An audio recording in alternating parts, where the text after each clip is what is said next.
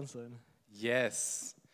Cool von euch immer wieder zu hören. Cool einfach Gott immer wieder die Ehre zu geben, was er so in unserem Leben macht.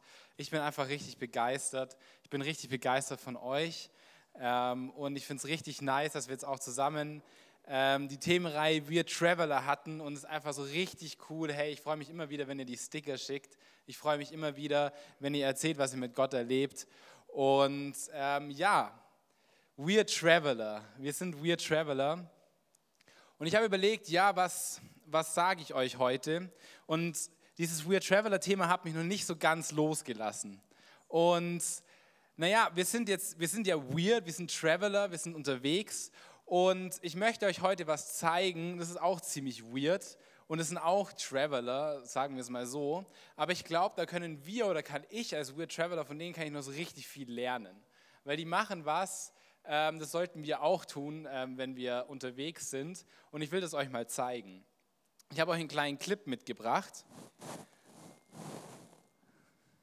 Und diesen Clip zeigt eine Gruppe von Menschen, die was ganz Besonderes tun.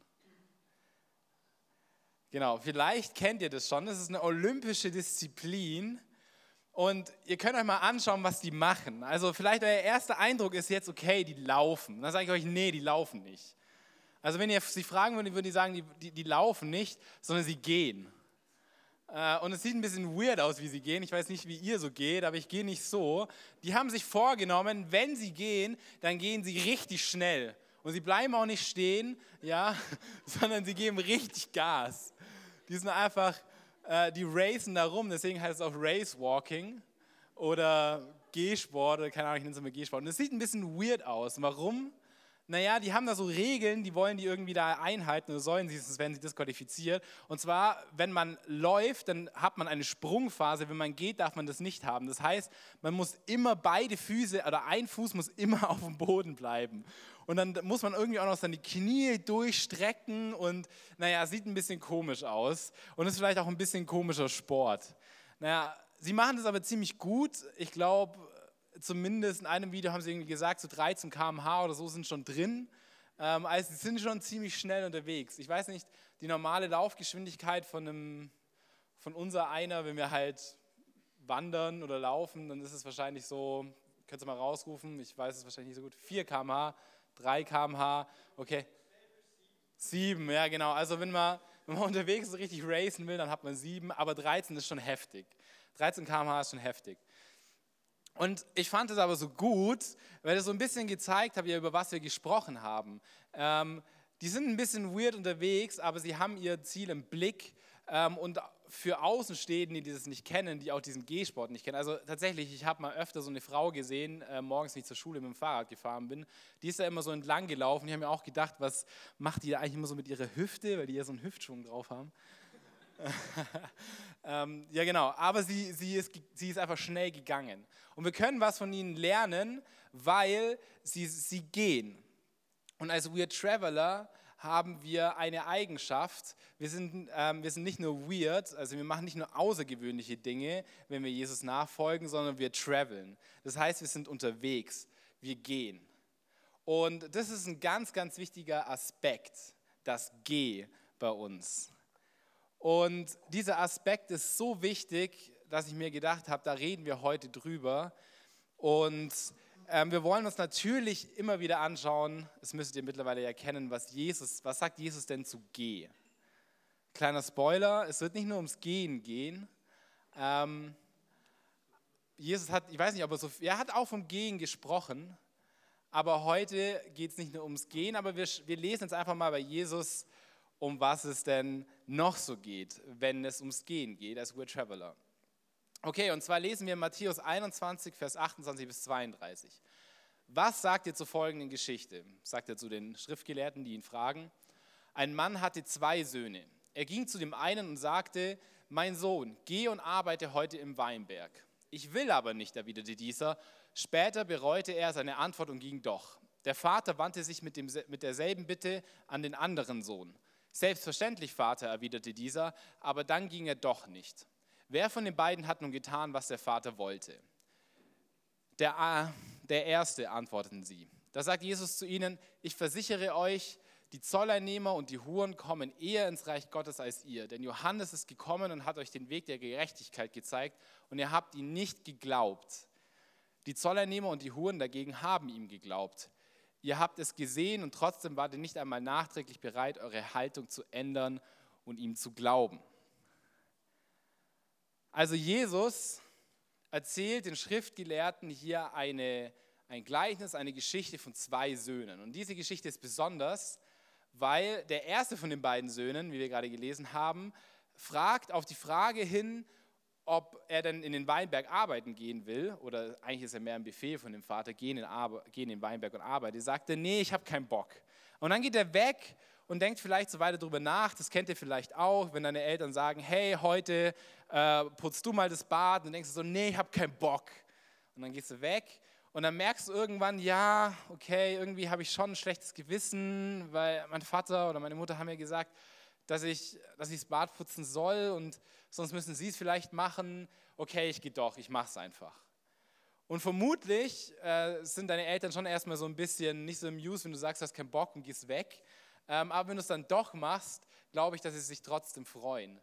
Ähm, und dann hören wir noch von dem zweiten Sohn, der sagt, ja, hey, gar kein Problem, ich mache das, ich putze das Bad ähm, und dann macht er es doch nicht. Und naja, ihr könnt euch schon vorstellen, wie das für jemanden ist, der die Bitte äußert. Ist nicht so nice. Eure Eltern wären wahrscheinlich auch nicht so, so amused darüber, dass ihr sagt, dass ihr es macht und dann habt ihr irgendwie doch keinen Bock und macht es doch nicht. Also, die Leute hier stellen ziemlich schnell fest, okay, es ist besser, man sagt mit dem Mund, dass man es nicht macht und macht es trotzdem, wie zu sagen, dass man es macht und es aber dann eigentlich doch nicht macht. Und Jesus sagt hier, er kritisiert hier die Leute ziemlich stark und sagt, hey, ihr denkt, dass ihr irgendwie schlau seid, ihr denkt, ihr habt es irgendwie weiter mit Löffeln gefressen, ihr kennt alles ganz gut. Ähm, aber ich sage euch, hey, die, die, die, die, die allerletzten in der Gesellschaft sind, die, ähm, die kommen eher ins Reich Gottes, also die kommen eher am Ziel an, ähm, die, war, die sind eher die Weird Traveler, die bei Gott ankommen, als ihr, weil sie haben wenigstens ähm, das getan, auch wenn sie vielleicht sagen, dass sie es nicht so ganz verstehen. Und dann ist es interessant, und jetzt würde ich mit euch gerne mal auf das Wording schauen, das, äh, das Jesus hier verwendet. Und zwar sagt er hier, Johannes ist gekommen und hat den Weg der Gerechtigkeit gezeigt, okay? Und dann schreiben sie, und ihr habt ihm nicht geglaubt. Und die äh, Zollernehmer und die Huren dagegen haben ihm geglaubt. Also er benutzt das Wort geglaubt. Und das ist besonders an der Stelle und es ist vielleicht für uns besonders oder es ist auch, war auch für mich besonders, weil ich war mir gar nicht so ganz sicher, was Jesus eigentlich mit Glauben meint. Weil geglaubt, also in meinem Kopf ist Glauben, ja, ich glaube, dass deine Aussage stimmt. Also wenn jetzt, wenn ihr mir jetzt sagen würdet, draußen hat es 4 Grad, dann sage ich dir, ja, ich glaube dir das, und dann ist es, reicht es ja aus, oder? Also ich meine, mehr brauche ich ja nicht, um zu glauben, dass es draußen 4 Grad hat. Oder wie seht ihr das? Naja, wie sieht Jesus es denn? Und einen kleinen Hinweis sehen wir hier schon in dem Text. Und zwar im letzten Vers sagt ihr, ihr habt gesehen und wart nicht einmal nachträglich bereit, nachdem ihr das nicht angenommen habt, das nicht geglaubt hat, eure Haltung zu ändern und ihm zu glauben. Also Jesus macht hier schon den richtigen, macht hier schon die richtige Verknüpfung an dieser Stelle. Und zwar sagt er, ihr wart nicht bereit, eure Haltung zu ändern. Also er, hat, er spricht nicht nur von einem Mundbekenntnis, er spricht nicht nur von einem Ja, ich stimme dir zu, das, was du sagst, sondern er spricht sogar davon, seine Haltung zu ändern. In manchen Übersetzungen, wenn ihr das jetzt in älteren Übersetzungen lesen würdet, dann würde da stehen, ähm, da würde da wahrscheinlich das Wort Buße stehen. Weil Buße bedeutet nichts anderes, wie seine Haltung zu ändern und sein Leben zu ändern mit seiner Haltung. Okay, also Jesus redet hier irgendwie vom Gehen, vom Machen, aber Jesus redet gleichzeitig auch vom Glauben. Das bedeutet, diese beiden Dinge müssen irgendwie zusammenhängen. Also der Glaube, so wie ihn Jesus definiert oder wie ihn Gott ihn definiert, der ist eng verbunden mit dem Gehen, mit dem Machen, mit dem Tun. Und das ist ganz, ganz wichtig. Und ich habe festgestellt, oder zumindest habe ich das so empfunden, wie so ein kleines Geheimnis, das wir entdecken dürfen, wenn wir die Bibel lesen, dass was Glaube eigentlich ist und was Jesus unter Glaube versteht. Okay, warum ist es so wichtig? Warum ist für uns so wichtig zu verstehen, was Glaube bedeutet? Als Weird Traveler, warum ist es wichtig, das zu verstehen? Überlegt mal kurz. Gibt es vielleicht bei euch so ein paar Bibelstellen, wo, wo ihr gleich, die, die habt ihr vielleicht im Kopf und merkt, okay, die hat irgendwas mit Glauben zu tun, deswegen ist es wichtig. Denk mal kurz drüber nach.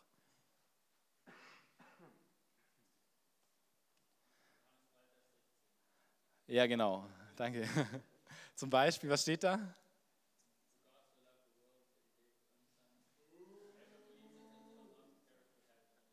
Ja, genau. Also jeder, der an den Sohn glaubt, wird das ewige Leben haben. Da kommt Glauben vor. Eine Stelle. Ihr habt, ihr habt in der Schule bestimmt alle von einem Mann gelernt, zumindest wenn ihr in der evangelischen, im evangelischen Unterricht seid. Das ist von Luther. Und Luther ähm, war ein Reformator. Luther war Mönch, der hat gesagt, hey, ich gebe mein ganzes Leben, gebe ich für ähm, für Gott hin und ich gehe ins Kloster. Das war damals so top-notch, wenn du alles für Gott ge geben wolltest, ein bisschen ins Kloster gegangen. Ähm, und irgendwann hat er gemerkt, okay, egal wie viel ich gebe, es ist einfach nicht genug. Es ist nie genug, egal wie viel ich mache, egal wie viel ich von meinem Leben hingebe, ich fühle mich immer noch von Gott verdammt. Und dann ist ihm, ist ihm ein Vers über den Weg gelaufen und den hat Gott ihm gezeigt. Und der hat ihn zu einer neuen Erkenntnis gebracht. Er hat ihn was Neues gezeigt. Und das ist Römer 3,28.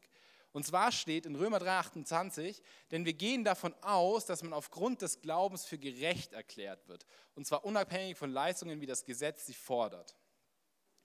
Dieser, dieser Vers war für ihn ein ganz großer Schlüssel. Und was ich jetzt hier, wenn es in euren Köpfen schon ratet, ganz bewusst machen will, ich lasse mal den Kontext einfach mal außen, außen vor und wir nehmen einfach mal nur den Vers, wie er da steht. Also das bedeutet, wir können diesen Vers nehmen und sagen, hey, wenn ich glaube, wenn ich sage, ja, ich glaube, dass Jesus für mich gestorben ist, dann werde ich für gerecht erklärt. Und das bedeutet, mein Weg zu Gott ist frei. Das bedeutet, mein Ziel, wenn ich mal sterbe, wird bei Gott sein. Ich werde mal ewiges Leben haben. Und aber auch hier müssen wir uns die Frage stellen, was bedeutet eigentlich Glauben? Weil das ist hier der Kern. Das ist der Kern dieses Satzes. Aufgrund des Glaubens sind wir für gerecht erklärt. Und naja, wenn ich jetzt meine Definition, die ich euch vorhin schon kurz, kurz geschildert habe, wenn ich meine Definition nehme und sage, ja, ich stimme denen ja nur zu und ich sage das und in meinem Kopf glaube ich das halt, dann, dann ist es die eine Sache, aber die Frage ist, meint Paulus das wirklich? Jesus hat uns schon einen Hinweis gegeben. Und jetzt will ich euch einen Vers zeigen, der schreibt was ganz was anderes. In Jakobus 2,24 steht auch in der Bibel. Und da sagt er, ihr seht also, dass der Glaube allein nicht genügt. Glaube allein genügt nicht, sagt er, im Gegensatz zu Paulus. Und sagt, ein Mensch wird nur dann von Gott für gerecht erklärt, wenn sein Glaube auch Taten hervorbringt. Okay, wenn ich das lese oder wenn ich das ähm, auch äh, in der Vergangenheit gelesen habe, habe ich mir immer so gedacht, okay, irgendwie äh, starker Widerspruch zu dem, was wir so, so denken, oder? Also, wie Glaube allein reicht jetzt doch nicht. Herr Paulus sagt doch, Glaube allein reicht. Warum reicht es jetzt denn nicht? Und er sagt, naja, okay, aber du musst ja auch irgendwie zeigen, dass du glaubst. Du musst auch zeigen, dass du nicht nur glaubst, sondern dass du bereit bist, auch zu gehen. Und das ist, glaube ich, wenn wir den Jakobus lesen, ihr könnt einfach mal Jakobus lesen, 1, äh, Kapitel 1, Kapitel 2, am besten das ganze, äh, das ganze, den ganzen Brief, dann werden wir sehen, okay, Glaube ist viel mehr wie bloß zu sagen Ja und dann dabei, dabei bleibt, sondern Glaube bedeutet zu gehen. Glaube bedeutet, wenn du sagst, ich glaube, dass es draußen 4 Grad hat, dann bedeutet es, dass du, wenn du nachher rausgehst, wirklich auch deine Jacke anziehst und nicht im T-Shirt rausspazierst, weil du dann frieren wirst. Glaube bedeutet, dass du nicht nur ähm, sagst, ja, Gott ist mein oder Gott soll jetzt die erste Stelle in meinem Leben haben, sondern dass es auch zeigt, dass Gott die erste Stelle in deinem Leben hat. Dass es, dass es auch zeigt, dass du ein Weird Traveler, ein Nachfolger Jesu bist. Es reicht nicht aus, es nur zu sagen. Und diese Dinge, diese beiden Sachen, Gehen und Glauben, manche sagen auch Gehorsam, wir haben das letztes Mal von der Jude beispielsweise gehört, die hat Gehorsam gesagt.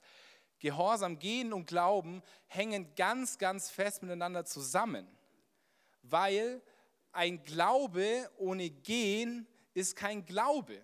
Den Glauben wird dir niemand abkaufen. Ein Gehen ohne Glauben bringt dir nichts. Wenn du einfach nur gehst, wenn du alles das nur umsetzt, was wir die letzten Male besprochen haben, was wir über Weird Traveler sein gelernt haben, was wir von Jesus lernen, und du glaubst nicht, dann bringt es dir gar nichts, weil das wird nicht genug sein. Es wird nicht genug sein. Aber trotzdem, wenn du sagst, ja, ich glaube an Jesus und ich glaube an Gott und ich glaube, dass Jesus für mich gestorben ist, dann musst du auch gehen, weil sonst ist dein Glaube tot und dann bringt dein Glaube nichts. Und Jakobus geht sogar so weit, dass er sagt, hey, wenn du keine Taten zeigst, dann ähm, bist du vor Gott nicht gerechtfertigt. Das heißt, du musst zeigen, dass dein Glaube auch in Gehen wird. Du musst zeigen, dass dein Glaube auch sich in Taten ähm, ausdrückt. Und wenn wir mal über Glaube nachdenken, dann merken wir, ja, macht völlig Sinn.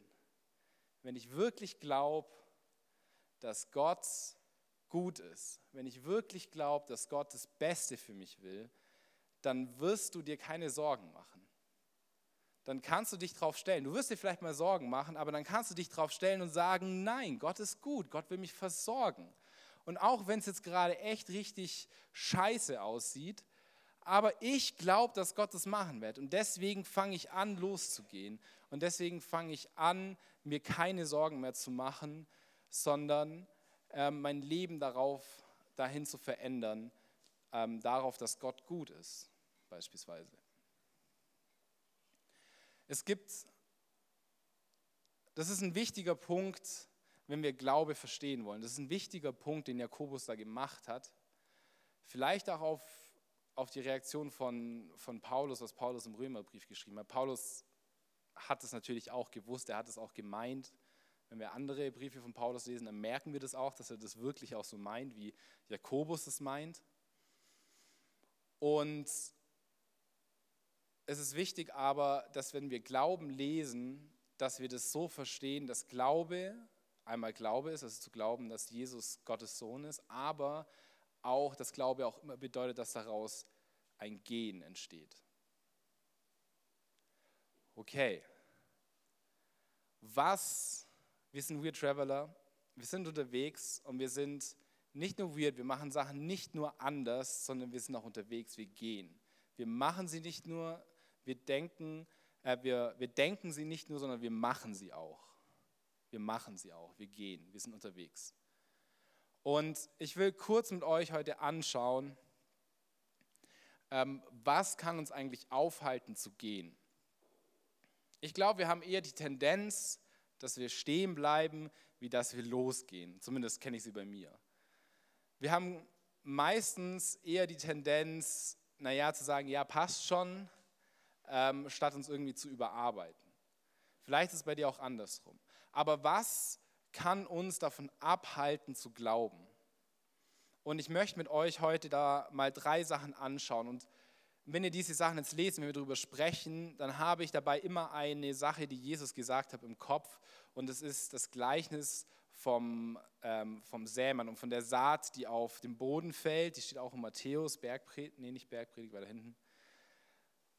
Und die könnt ihr nachlesen. Aber genau die habe ich im Kopf, wenn ich mit euch jetzt diese, diese Dinge durchgehe. Und der erste Punkt sind unsere Gedanken.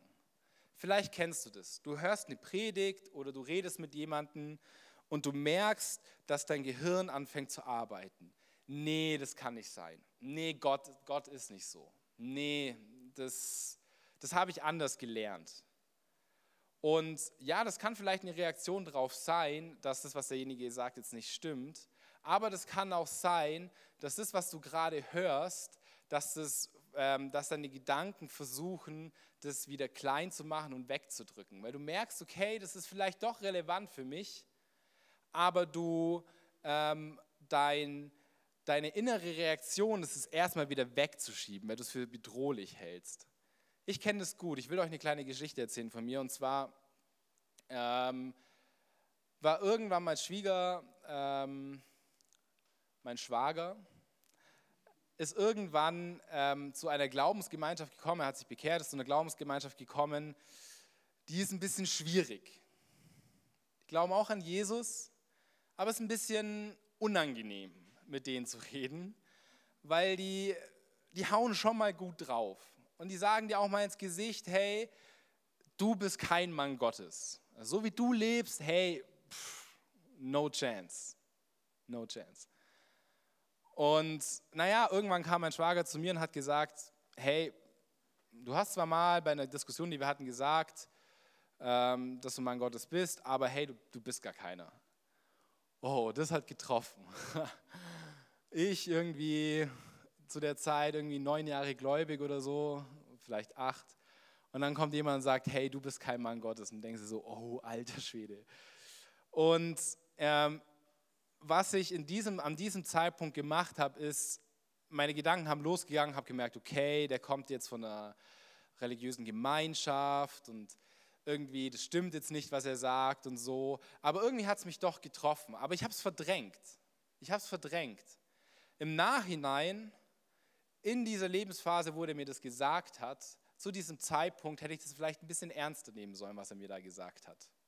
Weil wenn jemand zu dir kommt und sagt, hey, du bist alles, alles außer ein Weird Traveler, ich verwende mal wieder unsere, ähm, unsere Wörter dafür, und du beschäftigst dich eigentlich die ganze Zeit damit, aber anscheinend wird es nicht so klar für jemanden, dass er dieses so klar sagt, dann sollte man vielleicht mal anfangen, sich selber zu reflektieren. Das hätte ich machen sollen, aber was bei mir passiert ist, ist, dass meine Gedanken angesprungen sind und angefangen haben, diese Sachen wieder wegzuzerren und zu sagen, nee, das stimmt nicht, das stimmt nicht. Ich habe mich einfach gewehrt und habe mich nicht selber in Frage gestellt.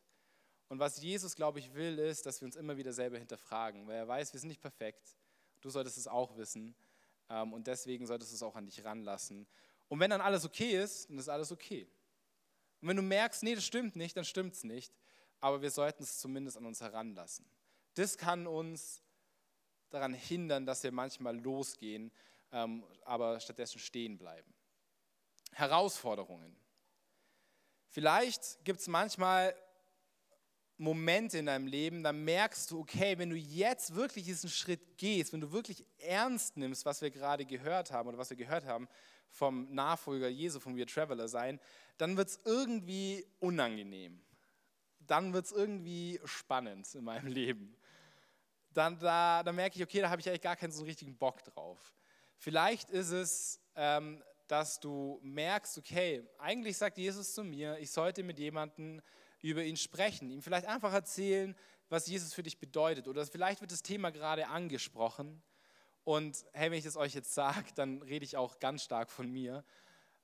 Und du merkst, okay, du hast richtig Angst davor, weil du willst die Diskussion gar nicht anfangen, wenn es um Jesus geht. Und du, eigentlich willst du ihm gar nicht davon erzählen. Und das kann vielleicht so eine Herausforderung sein, man nennt es manchmal Menschenfurcht, dass du hast Angst vor den Menschen, du hast Angst, ihnen zu sagen, weil du mehr Angst hast vor denen, wie äh, dass du eigentlich gerade Gott ähm, ihnen weitergeben möchtest, dass du sagst, okay, nee, ich mache den Schritt jetzt doch nicht, sorry, es irgendwie fühlt sich nicht gut an. Und ähm, das kann was sein, was uns davon zurückhält, den Schritt zu gehen, den Jesus sagt, dass wir gehen sollen. Weil Jesus sagt, wir sollen rausgehen, sollen von ihm erzählen. Das ist das, was er sagt, bevor, kurz bevor er geht. Das gilt auch für uns heute noch. Oder vielleicht ähm, ja, merkst, es ist einfach auch, es ist einfach manchmal, du bist manchmal so bequem, loszugehen und zum Beispiel hier, hier in die Gemeinde zu kommen oder irgendwie in den Hauskreis zu gehen oder in die Small Groups in dem Fall. Es kann manchmal auch so sein, so eine kleine Herausforderung für dich sein, im Alltag dich einfach mal aufzuraffen und nicht die Gemeinschaft ähm, von Gläubigen zu suchen, also nicht die Gemeinschaft von anderen zu suchen, die auf Gott ausgerichtet sind. Kann manchmal ein Indiz dafür sein, dass wir langsam einschlafen. Aber genau, das sind Herausforderungen, die uns manchmal aufhalten zu gehen. Und dann die letzte Sache, die ich ansprechen möchte, ist unser Besitz und unsere Sorgen. Ich habe es vorhin, wir hatten es, als wir über verdampfte Kohle gesprochen haben, und ich habe es vorhin noch mal kurz erwähnt. Vielleicht geht es dir so, dass du dir so sehr Sorgen darum machst, wie gut dein Abi wird oder dein Abschluss und auf welcher Schule du auch immer bist oder dein Studium, dass alles andere sozusagen sich dem unterordnen muss. Und plötzlich muss sich auch Gott dem unterordnen. Das bedeutet, naja, deine Noten sind halt so wichtig, dass du halt auch einfach keine Lust mehr hast, irgendwo irgendwie am Sonntag zum Beispiel in die Gemeinde zu gehen und Gemeinschaft zu haben oder vielleicht zu regelmäßigen Treffen zu gehen, wo ihr wisst, okay, da redet ihr über Gott, da, da kommst du voran im Glauben und du merkst, dass das sich, äh, dass das verdrängt wird und dass es erstickt wird darum, dass du dir Sorgen machst, darum, dass du, die, dass du vielleicht denkst, okay, ich muss es mehr arbeiten, ich muss Geld verdienen, ich brauche den besseren Job oder ich muss mehr lernen, ich brauche diese besseren Noten. Und Gott sagt, hey, deine Noten, die sind wirklich, die sind so unwichtig im Gegensatz zu dem, was ich dir geben kann. Und er sagt wahrscheinlich auch, hey, dein Job, hey, ich kann dich überaus segnen in deinem Job und in deiner Schule, aber hey, lass es nicht zu, dass du nicht weiter auf mich zugehst. Lass nicht zu, dass es dich von mir trennt. Ich bin so viel mehr wie die Note, die du nächste Woche schreiben wirst oder den Abschluss, den du haben wirst. Und darauf kommt es Gott wirklich nicht an. Und jetzt stehen wir vor der Herausforderung oder vor, ich will fast schon sagen, vor dem Befehl, dass Gott sagt, hey, du glaubst an mich, also geh dann geh diese Schritte. Geh die Schritte, die du lernst. Geh diese Schritte, die, äh, die wir als Weird Traveler gehen sollen, als Nachfolger Jesu. Werd so, wie Jesus war. Ändere deine Haltung. So hat Jesus genannt. Ändere dein Leben. Und jetzt haben wir diese Themenreihe hinter uns.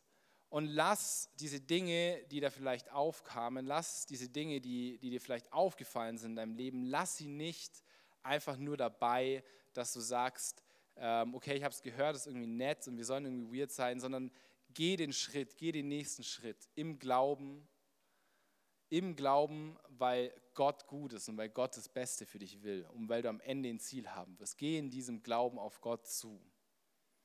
Und ich habe ein paar Sachen mitgebracht, ganz praktisch. Ihr habt auch schon gesehen an eurem, an eurem Platz sind Zettel.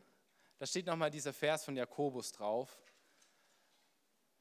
Und da sind hinten drauf ein paar, ein paar Zeilen. Und wir werden jetzt gleich wieder zusammen eine Worship-Time haben. Wir werden wieder Gott loben, wir werden ihn preisen, wir werden ihn hochheben, ähm, weil er es einfach wert ist. Und ihr werdet die Chance haben, etwas festzumachen, was ihr die nächste Woche tun wollt, wo ihr sagen wollt, das ist der kleine Schritt, den ich gehen möchte. Und ich habe euch ein paar Sachen mitgebracht, was das sein kann. Zum Beispiel willst du sagen, ich gehe in mantelloser Liebe, ich gehe in Liebe weiter und nächste Woche, da besuche ich jemanden, da weiß ich, hey, der ist irgendwie ein Außenseiter, der ist einfach einsam. Vielleicht sind es deine Großeltern, die einfach schon lange nicht mehr besucht worden sind. Vielleicht ist ein, einer deiner Großeltern auch im Altersheim. Ähm, und du sagst, ja, hey, ich schenke ihm meine Zeit und ich schenke ihm meine Zuneigung dieser Person. Ich verbringe einfach Zeit mit ihm. Vielleicht kochst du demjenigen was zu essen, wenn es vielleicht auch ein Außenseiter in deiner Schule ist und sagst, ähm, hey, du hast zwar nicht viele Freunde und viele mögen dich auch nicht so richtig, aber ich verbringe Zeit mit dir, weil du es wert bist. So kannst du Liebe weitergeben. Das ist ein Schritt, das ist das, was Jesus machen würde. Er ist zu denen gegangen, die am wenigsten gemocht worden sind. Vielleicht sagst du aber auch, ja, okay, eigentlich von Gott, ich kenne noch nicht so richtig viel, ich weiß gar nicht, wie er ist, also fange ich an, von Gott mehr zu lernen. Und du liest von, äh, von den Helden des Glaubens zum Beispiel, also du fängst an, über Abraham zu lesen, du fängst an, über ähm, die Apostelgeschichte zu lesen, was die Leute getan haben, die Jesus erlebt haben und was sie danach getan haben und du lernst Gott kennen, du lernst kennen, was Gott mit Menschen tun will und was Gott auch mit dir machen will. Oder du sagst, okay, ich nehme mir einfach jeden Tag eine Stunde Zeit, ich stehe jetzt mal wirklich früher auf, ich gehe diesen Schritt auf Gott zu. Ich finde es richtig doof, früher aufzustehen, aber sonst habe ich keine Zeit für Gott und die Zeit nehme ich mir. Das wären hungrige Selbstgespräche. Oder du sagst, hey, okay, ich merke, eigentlich fordert mich Gott heraus, dass ich mehr erzählen soll. Ich glaube, das ist mein Punkt. eigentlich fordert mich Gott heraus, dass ich mehr Leute einladen sollte, vielleicht zu Matchless, weil du sagst, hey, da, da erfahren sie von Jesus. Ähm, vielleicht in die Gemeinde, vielleicht in eure Small Group. Ähm, und da werden sie Jesus kennenlernen. Vielleicht ist es aber auch, dass du dir vornimmst, hey, mit dem hatte ich schon richtig gute Gespräche oder mit dem verstehe ich mich gut mit dem, da will ich beim nächsten Mal, will ich ihm von Jesus erzählen nächste Woche. Und dann will ich ihm mal sagen, hey, was Jesus für mich bedeutet.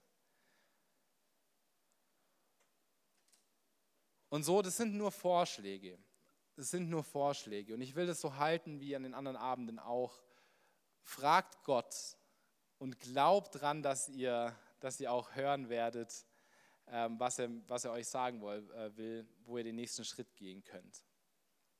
Und Gott wird es euch sagen. Da bin ich, mir, da bin ich davon überzeugt, dass Gott mit euch redet und dass ihr mit ihm zusammen den nächsten Schritt gehen könnt.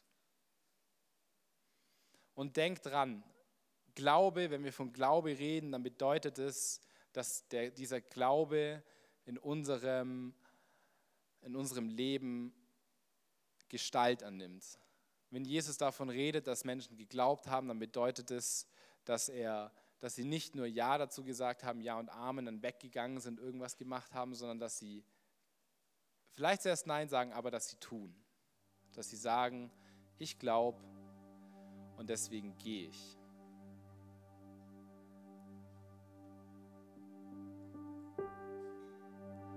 Und jetzt gehen wir zusammen in die Worship Time.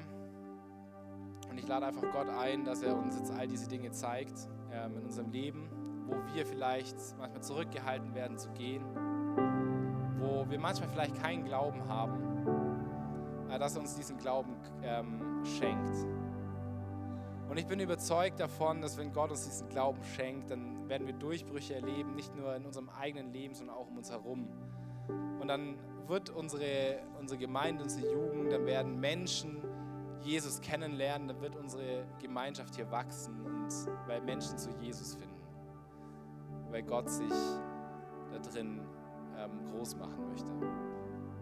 Vater, und so danke ich dir, dass wir nicht alleine dastehen, wenn wir heute sagen, dass wir gehen wollen. Dass wir nicht alleine dastehen, wenn wir sagen, hey Jesus, ich kann einfach nicht glauben. Ich danke dir, dass wir, ich danke dir so sehr, dass wir da einfach immer ehrlich zu dir kommen können. Und Jesus, ich komme ehrlich zu dir, ich kann nicht immer glauben. Ich weiß nicht immer, was die richtigen Schritte sind. Ich fürchte mich manchmal davor zu gehen. Aber ich möchte dich bitten, Vater Jesus, dass du mir und uns heute einfach zeigst, wo diese nächsten Schritte in unserem Leben sind dass wir auf dich zugehen können, dass wir unsere Reise zu dir beenden können als deine Nachfolger. Wir öffnen uns einfach unsere, Herzen, wir öffnen unsere Gedanken, unsere Ohren, einfach dafür, dass du heute in unser Leben hineinsprechen kannst. Dass du Veränderung hervorbringst, die ja, die dich groß macht, die dich verherrlicht. Und wenn du, wenn du was hast, wenn du was aufschreibst und das vornimmst für die nächste Woche, dann darfst du dich segnen lassen dafür und dann darfst du dir von jemandem zusprechen lassen, genau das, ähm, diese Dinge hat Gott für dich, damit es, damit es in deinem Leben Realität wird. Und wir werden wieder ein Gebetsteam haben und genau ähm, die sollen das heute tun. Dich segnen dafür, dass du Schritte gehen darfst auf Gott zu.